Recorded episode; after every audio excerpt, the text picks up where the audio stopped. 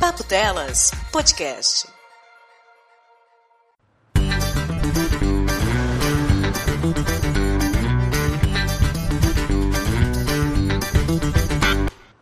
Pocket, pocket, po pocket, pocket não.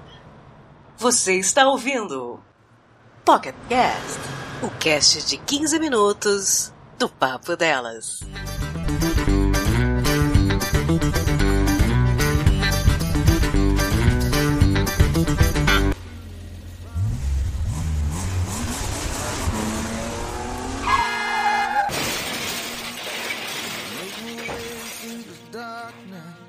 Mas não era para ser rápido?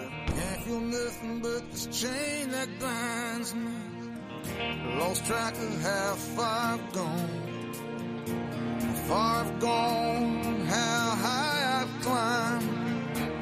11 de setembro de 2001 foi o dia do maior ataque militar sofrido pelos Estados Unidos desde a Segunda Guerra Mundial. Na manhã desse dia, quatro aviões de passageiros foram sequestrados por integrantes da organização fundamentalista islâmica Al-Qaeda e partiram em direção aos alvos civis e militares. Dois destes aviões atingiram o World Trade Center, também conhecido por Torres Gêmeas, os edifícios mais altos dos Estados Unidos na época. O terceiro avião colidiu contra o Pentágono e o último caiu em um campo da Pensilvânia, antes de chegar a seu alvo. Toda a operação terrorista foi executada antes das 10 horas da manhã do dia 11. Ao todo, 19 terroristas participaram da ação, recrutados e treinados pela organização Al-Qaeda, à época sob a liderança do saudita Osama Bin Laden. As torres gêmeas, de 110 andares e 417 metros de altura, faziam parte do complexo World Trade Center, que reunia sete edifícios. Oficialmente, seus nomes eram World Trade Center 1 e World Trade Center 2. Eram os edifícios mais altos de Nova York, o quinto mais alto do mundo. Tratava-se de um dos símbolos da cidade, abrigava de centenas de empresas e por volta de 50 mil trabalhadores. A Torre Norte foi atacada às 8h46. O avião da American Airlines, voo 11, foi jogado na parte mais alta do edifício, atingindo o andar 93 ao 99. Imediatamente a construção começou a arder em chamas, deixando presas pessoas que se encontravam nos andares 100 ao 110. As televisões de todo o mundo iniciaram a transmissão do incêndio. Às 9 2003, o voo 175 da United Airlines atingiu a Torre Sul. A Torre Norte caiu às 10h28 e a Torre Sul às 9h59, apenas 56 minutos depois da colisão do avião. Ao todo, incluindo os 19 terroristas, foram mortos 2.996 pessoas neste atentado e deixaram mais de 6 mil feridos. Guerras foram travadas no Afeganistão, no Iraque e no Iêmen. A caça ao principal responsável, Osama Bin Laden, tornou-se uma questão de honra para o governo americano americano. Contudo, ele somente seria encontrado em 2011, sob a administração do Barack Obama. Um monumento chamado Ground Zero, que consiste em duas enormes fontes de água construídas nos locais das duas torres, contém em suas paredes os nomes de todas as vítimas do atentado. Em 2014, jatos de luz foram projetados dessas fontes, o que ficou conhecido como Tribute in Light.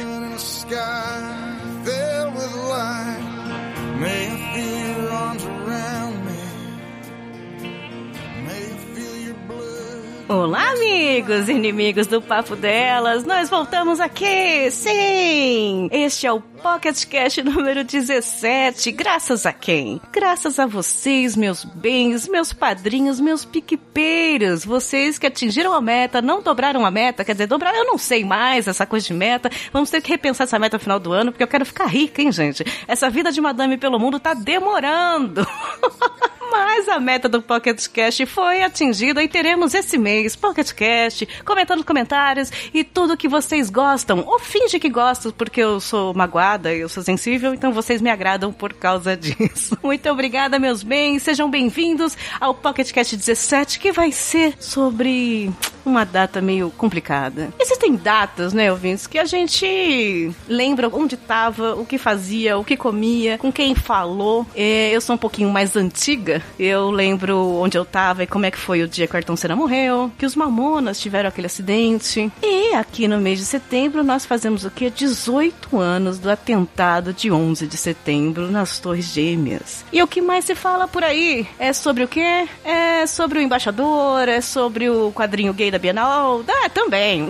Mas é onde você estava no dia 11 de setembro. A gente vai fazer a pergunta aqui para nós, para nossa convidada especial de hoje e para vocês, ouvintes. Onde estávamos? O que comiam? A gente estava com medo? A gente achou que era mentira? Eu não sei. Sejam bem-vindos ao Pocket Cast número 17, 11 de setembro.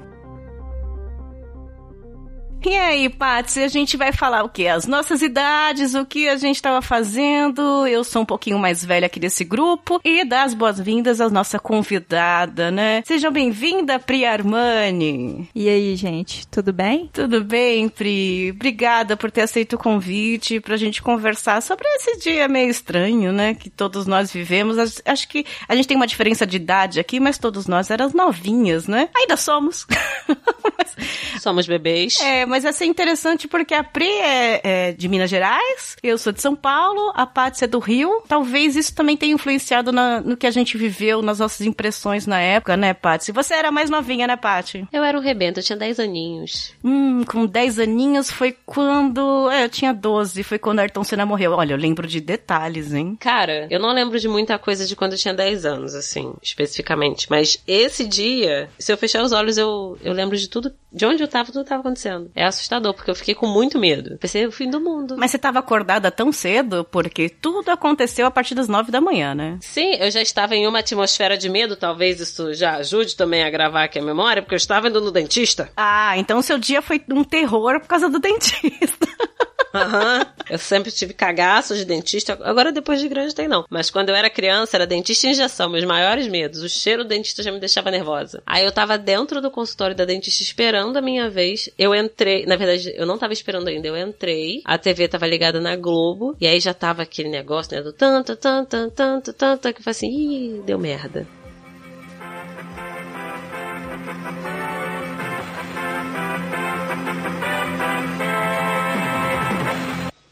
Você vai ver agora pela primeira vez por um outro ângulo o momento do choque do avião contra uma das torres do World Trade Center, vista do East River. Aqui do lado de cá do rio está o bairro do Brooklyn, de onde provavelmente foram feitas essas imagens. Você está vendo um exato momento em que o Boeing chocou-se contra uma das torres do World Trade Center em Nova York. Uma imagem mostrada pela primeira vez filmada aqui do lado de cá do East River, provavelmente do bairro do Brooklyn. Ali você vê a torre que já tinha sido atingida, a torre da direita, e a torre da esquerda, logo depois, agora já, que o avião se chocou contra ela. Essa é uma imagem ao vivo agora, também da Baía de Manhattan.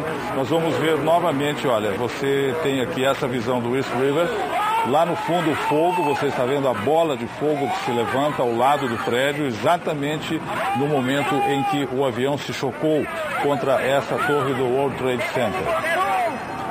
Essa é uma imagem inédita que você está vendo pela primeira vez, é, mostrada é, por um outro ângulo um ângulo filmado aqui do East River. Esta parte de Manhattan é como se fosse uma ponta, o extremo sul, que tem do lado de lá, o lado contrário de onde nós estamos vendo, o rio Hudson. E aqui o East River. 20 mil pessoas estavam no World Trade Center na hora do ataque, nas duas torres que foram atingidas e que depois é, desabaram. Ainda aqui, imagens ao vivo de Nova York, por vários ângulos, a fumaça que ainda sai desta região onde houve o ataque terrorista e o desmoronamento das duas torres de 110 andares. Nós voltaremos a qualquer momento com outras imagens, outras informações dos ataques terroristas em série aos Estados Unidos.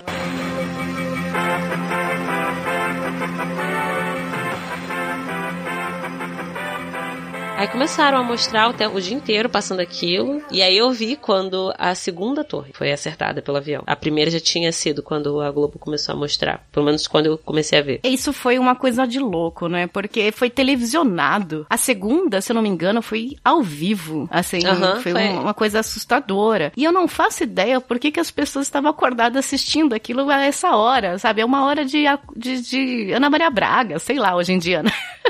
Assim. É.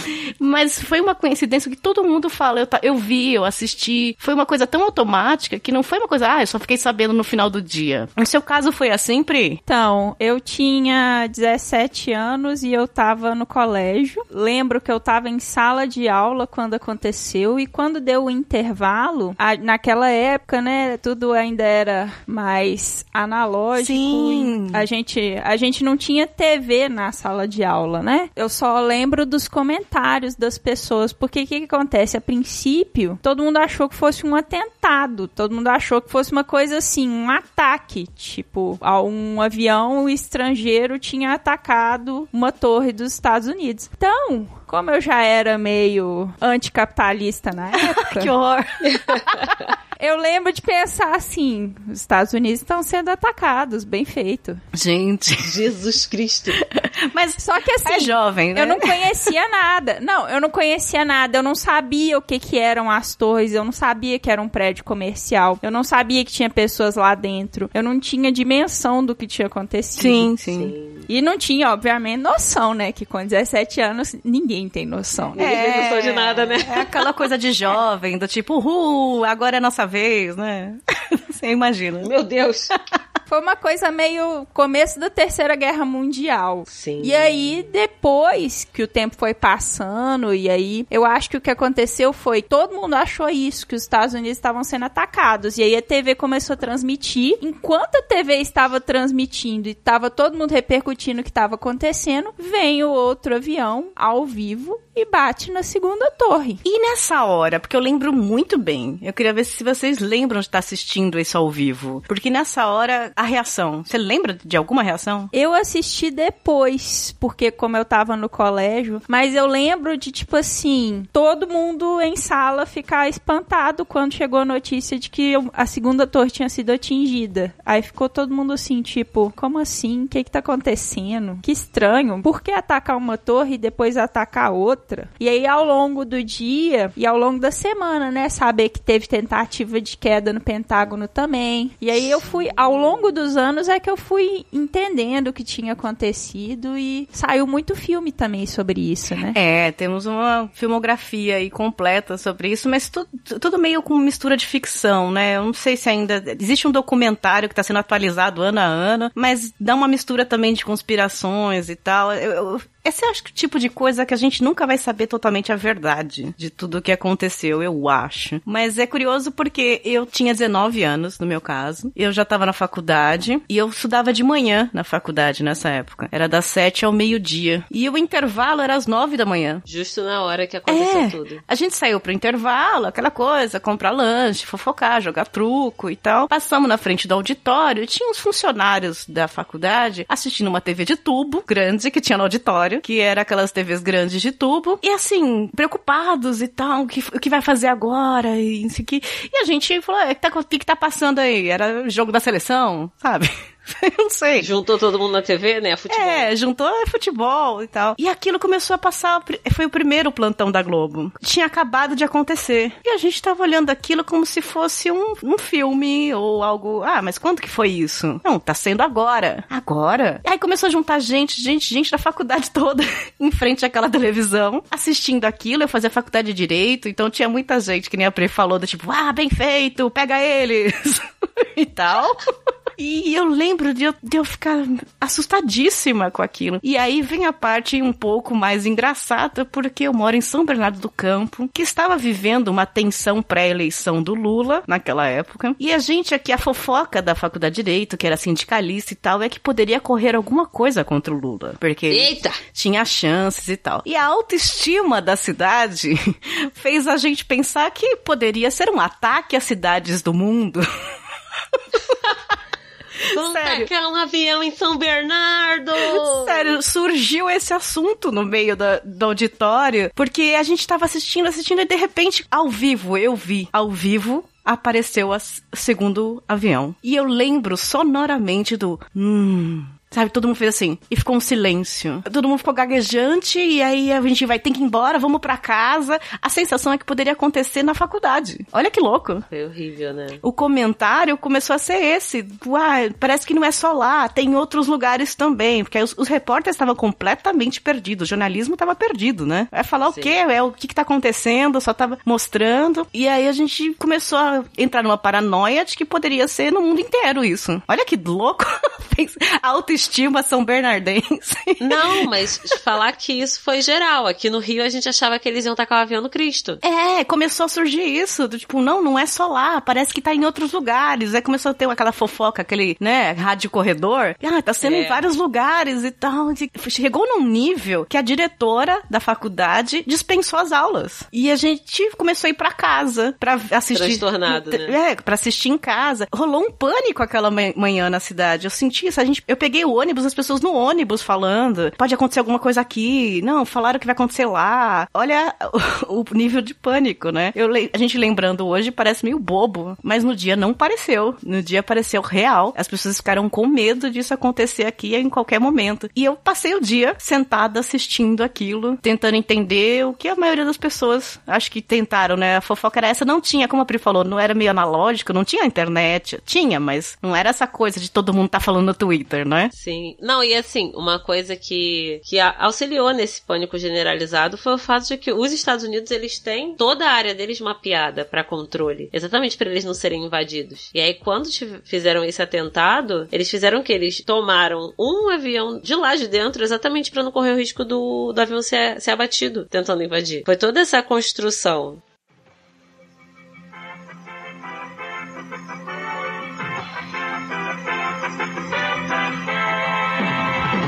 Você está vendo nesse momento novas imagens do instante em que desabou uma das torres do World Trade Center esta manhã em Nova York, com cenas inéditas das pessoas que fugiam da fumaça e da poeira. Tão logo houve o desabamento.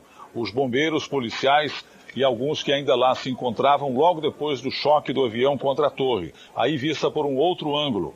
Também no momento do desabamento na manhã de hoje em Nova York. Aqui você vê a enorme coluna de fumaça e poeira que se espalhou pela região sul da ilha de Manhattan. 20 mil pessoas trabalhavam nas duas torres do World Trade Center hoje, quando houve os dois ataques terroristas. Até agora não se sabe exatamente quantas pessoas morreram, quantas pessoas ficaram feridas. Duas companhias aéreas americanas, a United e American Airlines, informaram oficialmente que quatro de seus aviões foram envolvidos nesses ataques terroristas. Todos aviões com tripulantes e passageiros. Aí outra imagem do primeiro prédio do World Trade Center, quando ainda ia logo ali ao lado o momento em que aconteceu o segundo ataque. Imagens que surpreenderam o mundo essa manhã, agora aqui as duas torres gêmeas, quando ainda estavam de pé, logo depois elas viriam a ruir ao lado da mulher do presidente George Bush, que está ao lado do senador Ted Kennedy.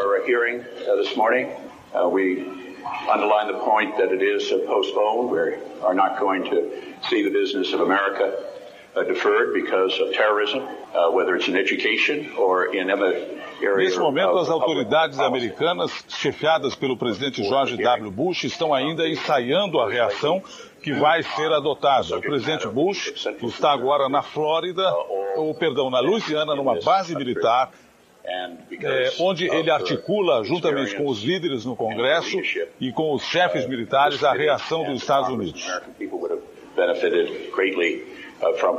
Os atentados terroristas foram condenados no mundo inteiro, tanto pelos países aliados como pela Organização dos Países Palestinos, chefiada por Yasser Arafat.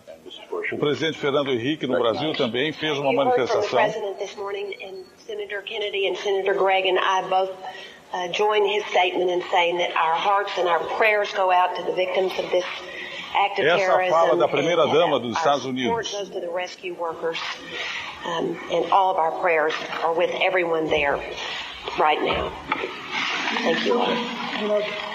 A OTAN, Organização do Tratado do Atlântico Norte, vai se reunir hoje à noite para avaliar a situação. O Talibã, grupo radical islâmico que controla o Afeganistão, condenou esse ato de terrorismo nos Estados Unidos. Our policy was very clear from the very beginning, and we have criticized, and even now we criticize terrorism in our response. Can you rule out any involvement by Osama bin Laden? Esse momento em que o ministro encarregado das relações exteriores do grupo Talibã, que controla o Afeganistão, dizia que o grupo, o partido, também condena os ataques terroristas aos Estados Unidos. Nós voltaremos com outras informações a qualquer momento. Quando teve um quarto avião que aí diz que caiu num campo total porque conseguiram abater. O assunto era esse. Sim. Ah, então tem mais, vai ter mais. Vai começar um pânico. Primeiro, se isso aconteceu com os Estados Unidos, que pra gente é a maior segurança do mundo, né? Poderia acontecer Imagina em qualquer lugar. É, tinha isso. E quando foi o tal do quarto avião, aí a gente teve certeza. Tá acontecendo em todos os aeroportos do mundo.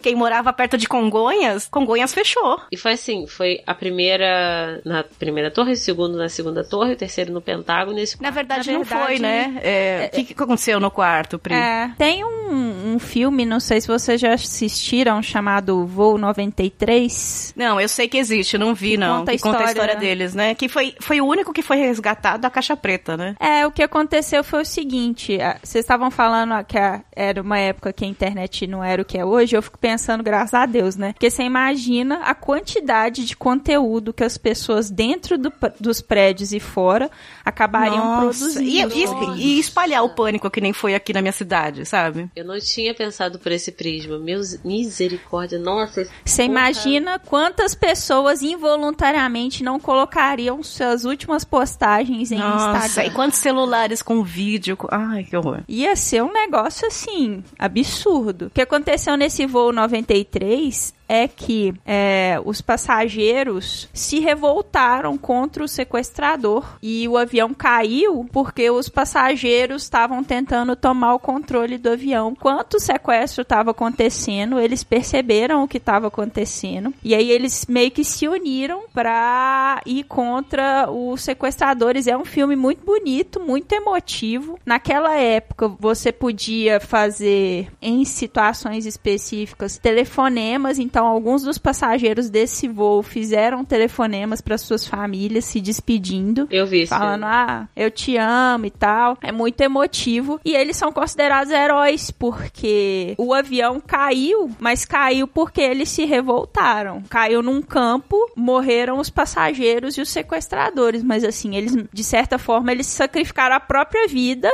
pra em prol de outras vidas. Então, assim, eles foram muito corajosos no fim das contas. E é um filme muito emotivo motivo. Mas foram quatro aviões. Eu acho que o que mais assustou as pessoas é o fato deles terem usado voos comerciais, que foi o que paralisou os aeroportos do mundo inteiro, né? E a partir daí a gente tem uma legislação muito mais rigorosa. É, eu tava vendo uma entrevista de um dos caras do departamento de segurança da época, né? E é claro que na época o jornalismo caiu de pau em cima. Como, como é que não previram isso? Como é que não, né? Eu achei ele sincero ali respondendo que ele só falou assim: a gente nunca imaginou que alguém seria capaz de fazer isso. Se você pensar, é uma coisa muito louca. É muito demais, né? Parece o impossível, assim. assim. Parece é. que é uma coisa de ficção e a, eu acho que nem a ficção teve coragem de fazer isso antes disso, sabe? Sim. Sabe aquela história que diz que toda plaquinha tem um motivo? Sim. É por aí, assim. Se não tivesse acontecido isso, ninguém teria pensado nisso, assim. Porque esse conceito de você infiltrar pessoas dentro de um voo comercial para que essas pessoas direcionem esse voo para dois até então monumentos é, norte-americanos, porque as torres elas eram torres comerciais, mas elas eram torres muito emblemáticas, levaram Sim, anos para simbólicas, né? Por muito tempo elas foram as maiores do mundo, assim. Então elas eram um grande símbolo do capitalismo. O próprio Osama bin Laden, ele foi um cara que ele estudou nos Estados Unidos, né? Então ele sabia daquela cultura, daquele contexto, e por ele ter estudado, ele sabia exatamente onde ele poderia explorar, onde ele poderia infiltrar essas pessoas, como agir. Seria muito complicado prever algo nesse nível de complexidade, eu acho. É, isso gerou, como você disse, várias leis, inclusive a de que é, hoje é proibido falar com um piloto, entrar, no, só pode ser por rádio, né? Então tem, tem toda uma proteção. Coisas que hoje parecem normais de segurança, não existiam na época. E, tirando todo o fato de tragédia, e foi uma ideia incrível, né? O, o esquema todo, né? A forma como foi desenvolvido. Foi muito bem pensado. De uma frieza inenarrável. É, foi é assustadora. E, e a partir disso, a gente começou a, a pensar o impossível, né? Por mais que a nossa imaginação não chegue lá, a gente começa a acreditar que qualquer coisa é possível hoje, né? Só para poder se assegurar, porque se aquilo ali, que parece completamente improvável de se realizar, puder, você já tem que saber o que você tem que fazer. É, ouvir, é o prever a merda antes dela acontecer. E depois de tudo isso, a conclusão é que foram, foi uma década de guerra, né? Os Estados Unidos travou uma guerra aí no Afeganistão, no Iraque, no Iêmen, em toda a região, atrás de Osama Bin Laden. E em nome disso, também matou um grande número de pessoas, né, atrás dele. Só foram encontrar ele em 2011, naquela situação muito esquisita, né? Sim! Que apareceu ali, para mim também foi tudo muito esquisito, dá um três horas de conspiração. Aham, uhum, é. Era isso que eu ia falar, que tem a conspiração de que foi tudo planejado para que eles pudessem fazer a guerra do Afeganistão, né? Pois é. é e com Obama. O Bush fez de tudo e não conseguiu. Que é um cara, era um, era um cara uhum. extremamente bélico, né? tava afim disso e não conseguiu. E foi com Obama naquela situação lá que mostraram ele autorizando a morte dele, mas foram umas imagens muito esquisitas que parecem feitas ou fakes, né? E ficou meio que por isso mesmo mesmo, entre aspas. Eu acho que eles continuam até hoje lá, se vingando. Mas isso não, nunca vai ser esquecido, né? Nem tem como ser esquecido uma coisa dessa proporção. Vira um trauma eterno. Hoje lá virou um, um tributo às vítimas, né? Eles reergueram lá um monumento. Ficou muito bonito e triste o que aconteceu ali. Muita gente, muito americano, eu já vi muita declaração que foi contra aquilo, que é meio que. Com...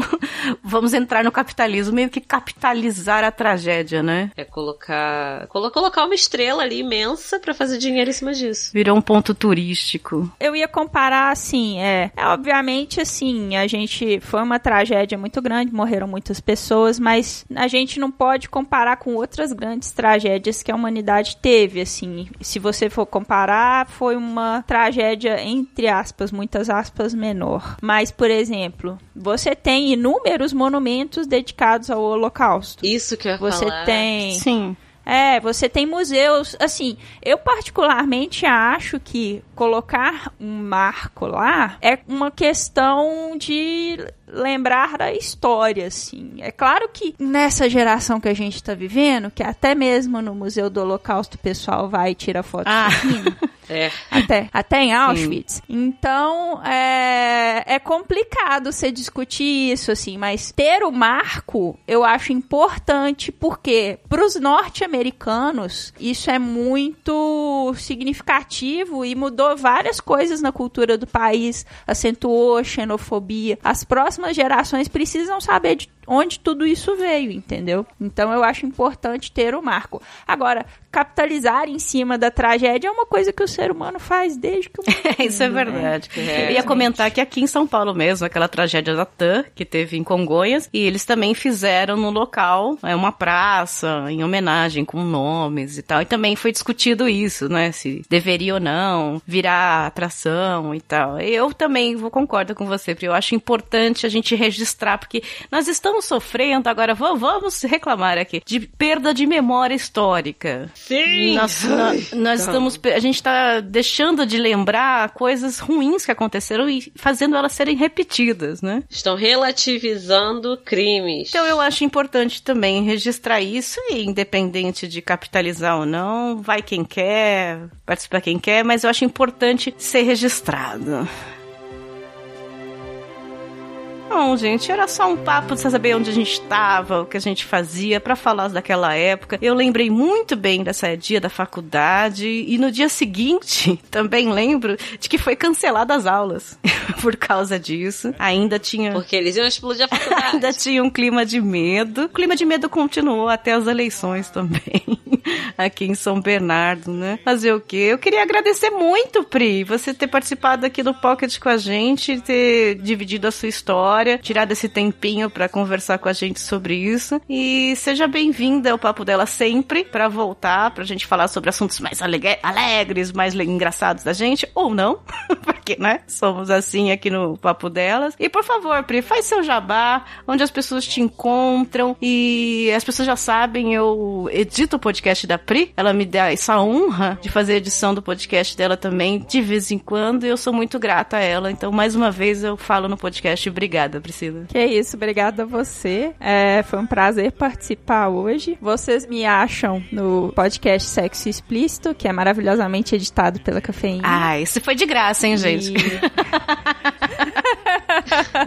Confiram o trabalho dela lá. A gente tá em todas as redes, Spotify, iTunes, Google Podcasts, é só procurar por sexo explícito. E se você tiver alguma curiosidade sobre sexualidade, é só digitar lá sua pergunta anonimamente no curioscat.me barra pod, sexo explícito. E eu estou também no Instagram, arroba sexo explícito podcast e todo o conteúdo que eu produzo está lá em sexoexplicitopodcast.com.br. Ah, obrigada, Pri. Super recomendo porque é didático, é bacana, é legal de ouvir. Tem uns contos para ajudar depois, que é mais light. Ouvi o último episódio, adorei, inclusive o conto ficou muito bom na voz do Marcos, que eu tinha esquecido o nome no Twitter. Desculpa, Marcos. ah lá, tá vendo? tá vendo? Pra quem curte uma mistura aí de contos, de interação, de perguntas e respostas, conheçam o Sexo Explícito podcast da Pri. Obrigada, Pri. E Patsy, é, você ainda tem medo de cair um avião em Bangu? Em Bangu, se o cara conseguir tacar um avião aqui em Bangu, eu vou ter que encontrar com ele e falar assim, mas menino, Bangu. Olha, Sério? olha, tem gente aí provocando essa galera e vai cair no meio. O problema é que eu acho que eles têm mais medo aí da galera do Rio de Janeiro hoje em dia, viu? Sim, corre o risco. Essa parada aí do pessoal que defendeu lá e tal, do avião. Aqui no Rio, se, for, se isso acontecesse, o pessoal fosse defender, não ia, não ia ser um filme tão honroso. Ia ser porradaria. É, tá aí em Bagdaland. Aham, uhum, aqui em Bangu a gente é forjado no fogo do inferno. Mas é brabo. Igual antes de começar essa gravação, vocês ouviram falando, eu eu acho que é tiro. Ai, senhor, olha isso. Voltando do trabalho hoje, jogaram uma pedra no trem. Amigos, meus ouvintes, a gente fica aqui terminando nesse clima. Cli, clima? Nesse clima. nesse clima bélico de Bangu. É. Né? Se vocês ficaram com medo aí do, do 11 de setembro, vocês não, não, não terminaram o episódio ainda. Beijo, Patsy. Até o próximo. Beijo, meu bem. Beijo, Priscila. Obrigada por ter vindo. Beijo, padrinhos. E beijo, ouvintes que não são padrinhos também. Beijo, meus bens, meus padrinhos, meus piquipeiros. Este Beijo. foi o Pocket Cast número 17. Como estávamos em 11 de setembro? Onde você estava? Qual a sua lembrança desse dia? Como foi importante para você ou não? Conte pra gente. Um beijo no feed do seu coração e até o próximo. Tchau, tchau. Faith, hope, and love are some good things He gave us. The greatest is love. The greatest is love. The greatest is love. Where were you when the world stopped turning? On that September day.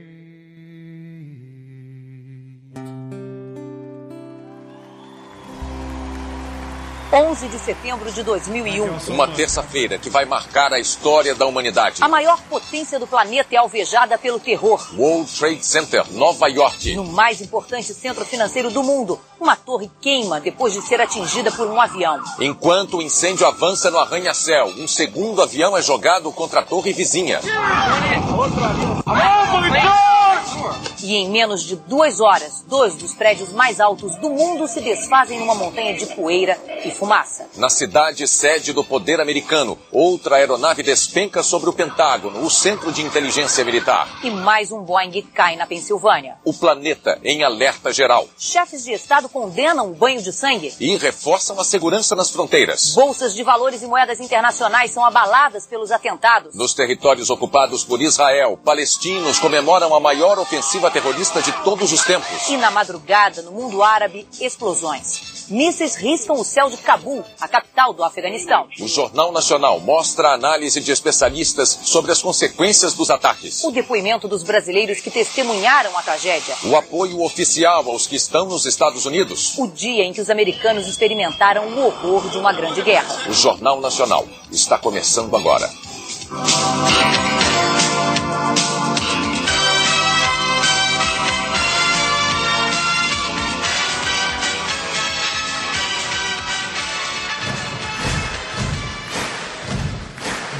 Is my right, right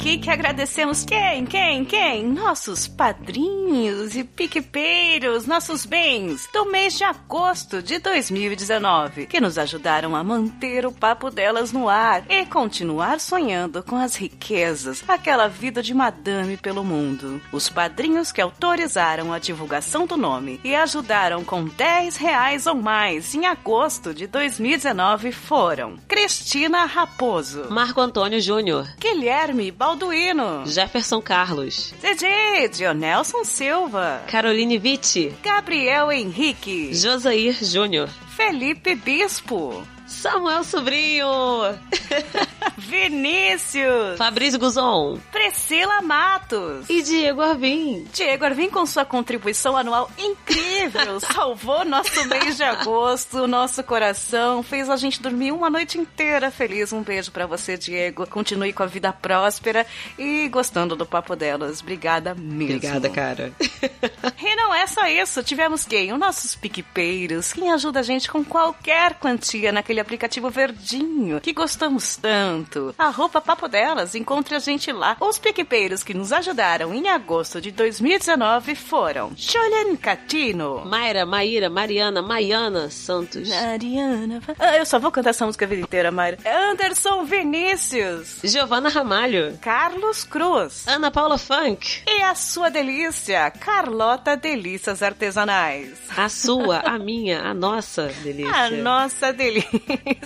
Ai, fica aqui nosso agradecimento, mesmo aos que doaram menos de 10 reais e aos que preferiram não terem seus nomes divulgados. Todos, todinhos vocês estão sendo muito importantes pra gente, de coração. Beijo no glóbulo de cada um e vida longa e rica pra todos nós, seus lindos. Nós contamos com vocês. E quem sabe, vamos torcer alguns outros para o próximo mês. Hashtag gratiluz. Fé! DJ, não, peraí.